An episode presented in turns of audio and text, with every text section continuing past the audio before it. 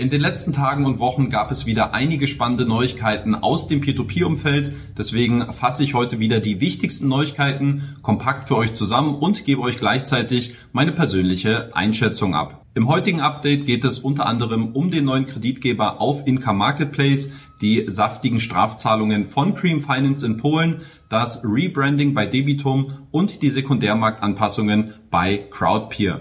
Die ausführlichen Plattformanalysen findet ihr wie gewohnt auf meinem Blog. Tagesaktuelle und unzensierte News gibt es hingegen auf meinem Telegram-Kanal. Los geht es mit einer lang erwarteten Nachricht von Inca Marketplace, wo mit dem Kreditgeber Current Auto der erste neue Kreditgeber seit eineinhalb Jahren auf dem Marktplatz hinzugekommen ist. Bei Current Auto handelt es sich um einen im Jahr 2020 gegründeten Kreditgeber, der sich auf Mietkaufoptionen für Gebrauchtwagen spezialisiert hat und der bislang Mietverträge im Wert von 6,4 Millionen Euro abschließen konnte. Für das weitere Wachstum werden nun Kredite auf Inca Marketplace mit einer Verzinsung von 10% angeboten, bei einer Laufzeit von bis zu 60 Monaten. Durch die vorzeitige Rückkauffunktion kann der Zeitraum aber auch deutlich geringer ausfallen. Wie ist der neue Kreditgeber zu bewerten? Positiv ist aus meiner Sicht, dass endlich mal Bewegung bei Income reinkommt, dass das Angebot erweitert und somit der Cash Track etwas verringert wird.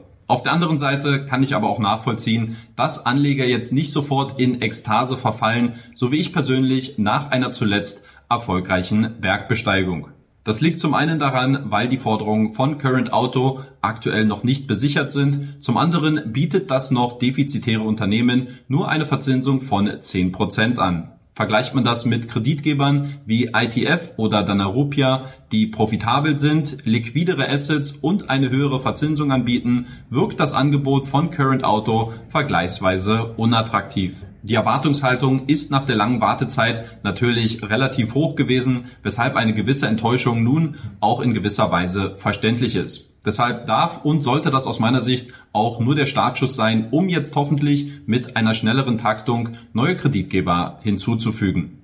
Weiter geht es mit Crowdpeer, wo es zuletzt eine Diskussion bezüglich einer Begrenzung beim Handel auf dem Sekundärmarkt gab. Hintergrund ist hierbei, dass einige Investoren den maximalen Aufschlag beim Kreditverkauf regulieren wollten, um somit zum einen neue und unerfahrene Investoren besser zu schützen und zum anderen, um selbst Kredite zu besseren Konditionen bekommen zu können. Obwohl sich Crowdpeer als ein Verfechter des freien Marktes sieht und an die Eigenverantwortung der Investoren appelliert, hat man nun tatsächlich reagiert und neue Begrenzungen beim Sekundärmarkthandel eingeführt. Demnach liegt der maximale Aufschlag bei zu verkaufenden Krediten jetzt bei 20 Prozent und der Rabatt darf nur noch auf maximal 50 Prozent eingestellt werden, inklusive der Option des Gegenangebots. Wir erinnern uns, eine ähnliche Maßnahme hatte Esgetted bereits vor einigen Monaten eingeführt. Hier hat man den maximalen Aufschlag auf 2% festgelegt und den möglichen Abschlag bei maximal 20%. Persönlich finde ich die Maßnahme von Crowdpeer etwas schwammig, weil ich den Aufschlag von 20% immer noch für ziemlich überzogen halte. Deshalb hätte ich entweder an dem Konzept des freien Marktes festgehalten oder aber ich hätte die Grenzen deutlich enger angelegt, so wie es zum Beispiel Esgetted getan hat. Stichwort Esgetted, hier gab es zuletzt eine nicht unerhebliche Strafzahlung für die Geschäftspraktiken der Cream Finance Kreditgeber in Polen. Weil der Kreditgeber versucht haben soll, die Obergrenzen für zinslose Kreditkosten zu umgehen, hat das Amt für Wettbewerbs- und Verbraucherschutz in Polen aufgrund illegaler Refinanzierungspraktiken zuletzt eine saftige Geldstrafe in Höhe von umgerechnet 680.000 Euro verhängt. Zudem sind weitere 145.000 Euro aus dem Strafenkatalog hinzugekommen, weil man den Verbrauchern vor dem Abschluss des Kreditvertrags wohl kein Informationsformular zur Verfügung gestellt haben soll. Somit summiert sich die Geldstrafe auf sportliche 825.000 Euro. Wie der Esgetted CEO in der Telegram-Gruppe aufklärte, bezog sich der Beschluss auf die Refinanzierungspraxis von 2016 bis 2019, die man Anfang 2020 eingestellt habe. Die finanziellen Auswirkungen der Entscheidung wurden bereits als berichtigendes Ereignis für das Geschäftsjahr 2023 angewandt. Aus Investorensicht lässt sich diese Strafe aus zwei Blickwinkeln bewerten. In Anbetracht der soliden Finanzlage der Avafin Holding sollte die Geldbuße faktisch gesehen keine großen Auswirkungen auf das Geschäft der Gruppe besitzen und somit auch nicht auf die Wirksamkeit der angebotenen Rückkauf- und Konzerngarantie.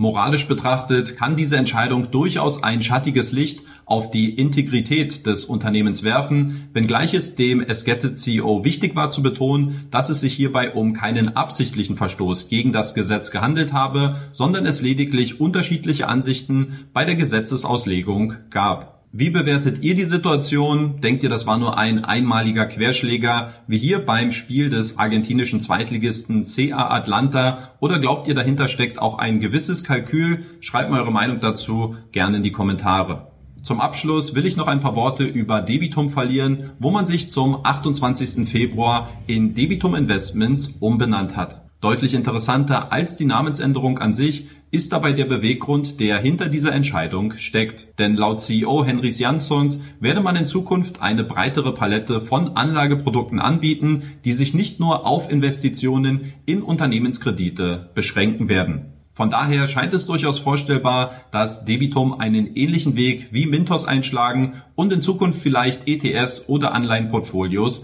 anbieten wird. Genauere Informationen wollte man mir auf Nachfrage allerdings noch nicht verraten.